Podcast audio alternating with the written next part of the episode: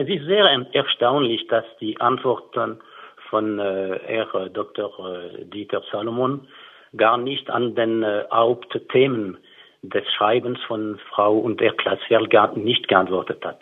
Leider, weil sie haben verschiedene Punkte erwähnt und fast keine sind durch Dieter Salomon geantwortet worden.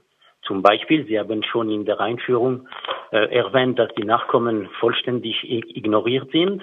Das ist äh, etwas, was ich und was wir nicht verstehen, was auch äh, Serge und Beate Klarsfeld nicht verstehen und sie werden sicher sich äh, in den nächsten paar Wochen äh, wieder äußern und dann äh, den äh, Oberbürgermeister beantworten. Aber es gibt auch zusätzliche Punkte. Und äh, in meinem letzten Schreiben habe ich erwähnt, dass zum Beispiel, dass die Steinen vollständig sakral und heilig äh, sind. Das hat er äh, Oberbürgermeister und äh, sein, äh, sein Team ganz klar gesagt, nein, das ist nicht heilig. Wir haben zwei, drei Personen angefragt, unter anderem äh, den Landesrabbiner oder äh, äh, Herr Suleiman, aber ich muss äh, leider sagen, dass wir haben die Europäische Konferenz der Rabbiner angefragt und sie haben äh, laut äh, der äh, Alaka, den, äh, der äh, jüdischen Gesetz, angeschaut und geantwortet, dass diese Steine und Fundamente vollständig sakral und heilig sind.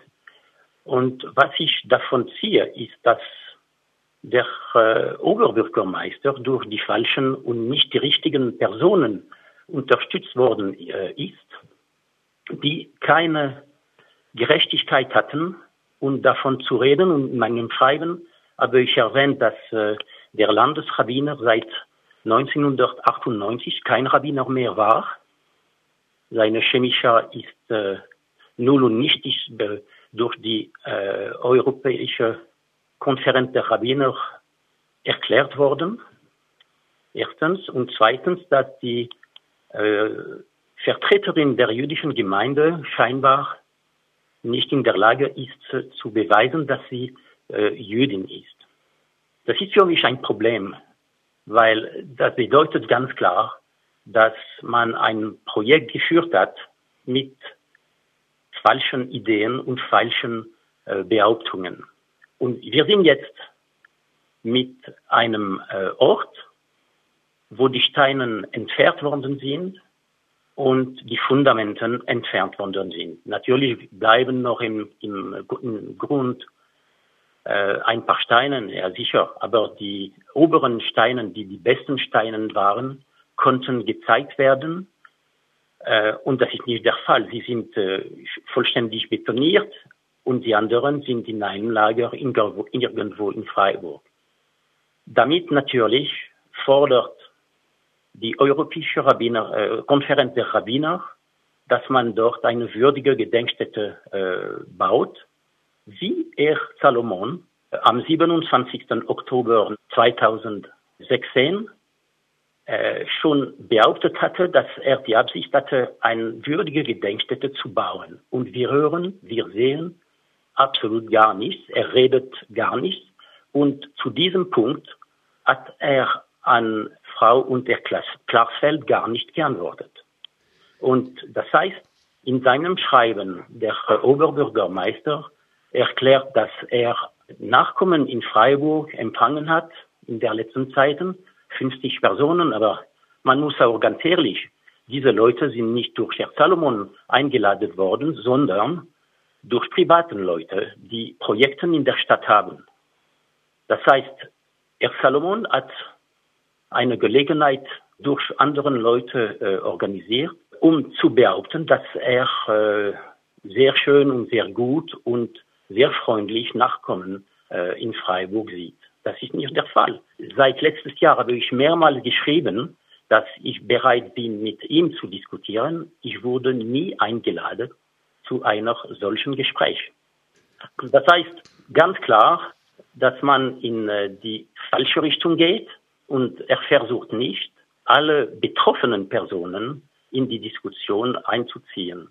Und ich muss ganz klar sagen, dass obwohl er nur von Geld in seiner Antwort an Frau und Herr Klarsfeld redet, was es gekostet hat, eine neue Synagoge äh, in 1987 zu, zu bauen. Ich würde sagen, das ist minimal, nachdem die Synagoge in 1938 vollständig zerstört worden ist, äh, außer die Fundamenten und letzten Zeiten und die er äh, schlussendlich auch zerstört hat, äh, um eine Synagoge, neue Synagoge zu, zu bauen. Äh, unsererseits haben wir nie von Geld diskutiert, nur der, äh, der Oberbürgermeister. Wir reden von einer moralischen, einer historischen, einer bewusstseinmäßigen äh, Wiedergutmachung, aber von einer finanziellen Wiedergutmachung haben wir nie gesprochen. Das heißt, er setzt die Diskussion auf einem so niedrigen Niveau, dass es wirklich unvorstellbar ist von dem Hauptperson in der Stadt äh, Freiburg. Herr Blum, Dieter Salomon widerspricht der These, dass die jetzige Gestaltung des Platzes der alten Synagoge eine Profanisierung darstelle, angesichts dessen, äh, dass der Platz nach dem Zweiten Weltkrieg als Parkplatz genutzt wurde und die Gedenktafel auch anschließend eher schlecht sichtbar war, stellt doch die jetzige Gestaltung mit dem Brunnen und den Hinweistafeln eher eine Verbesserung dar. Warum also vertreten Sie trotzdem die These, es handele sich um eine Profanisierung, die entgegen der Vereinbarung zwischen Stadt und israelitischer Gemeinde aus dem Jahr 1948 steht. Ja, aber das ist sehr komisch. Bis in den letzten paar Wochen sagte er, dass sowieso die Profanisierung äh, spielte für ihn keine Rolle, weil für ihn dieses der Ort der alten Synagoge nicht sakral oder heilig äh, betrachtet worden ist. Das Problem ist, dass für uns Juden sind diese steinernen Fundamente heilig und sakral.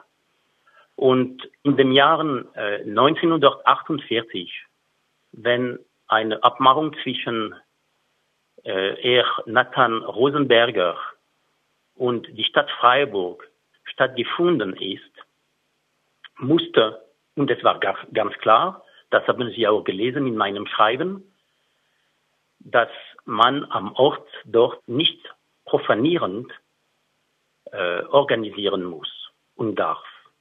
Wenn man spielt, wenn man tanzt, wenn man isst, wenn man trinkt, wenn man schwimmt, wenn man planscht an einem Ort, wo es eine Synagoge gab, Entschuldigung, das ist eine Profanisierung. Können Sie sich vorstellen, wenn wir und wenn die Bevölkerung von Freiburg im Muster in einem ähnlichen äh, Verhalten hätte, wie würden die katholischen oder die protestantischen oder die evangelischen reagieren?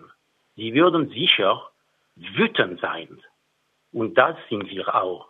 Weil Warum dürften die jüdischen Gemeinden, die Nachkommen akzeptieren, dass man dort spielt, singt, isst, trinkt, schwimmt, tanzt und so weiter, wo man dort nur beten könnte? Noch Hoffnung, dass äh, doch noch am Platz der alten Synagoge ein würdiges Gedenken an die 349 ermordeten Freiburger Jüdinnen und Juden gelingen kann? Ja, für mich, das ist absolut notwendig. Das macht dort öffentlich eine Liste äh, zeigt mit den Namen der 349 äh, Mitglieder der israelitischen Gemeinde von Freiburg, die äh, ermordet äh, worden sind weil nirgends außer innerhalb der Synagoge, der neuen Synagoge, gibt es eine solche Liste. Und überall in Deutschland, überall in Frankreich gibt es Orten, wo man die Namen der ermordeten äh, Juden lesen kann. In Freiburg nicht. Und die zwei Tafel, Hinweistafeln, die aufgebaut worden sind, sind wirklich sehr klein. Natürlich ist der Text, würde ich sagen, annehmbar. Aber etwas würde ich auch ganz klar sagen. Haben Sie bemerkt, wer hat die Aufnahme der alten zerstörten Synagoge nach der äh, Pogromnacht äh, aufgenommen hat. Er, Dr. Middendorf. Unvorstellbar, dass man, dass man eine Foto zeigt, die durch einen Nazi, einen Nazi aufgenommen worden sind.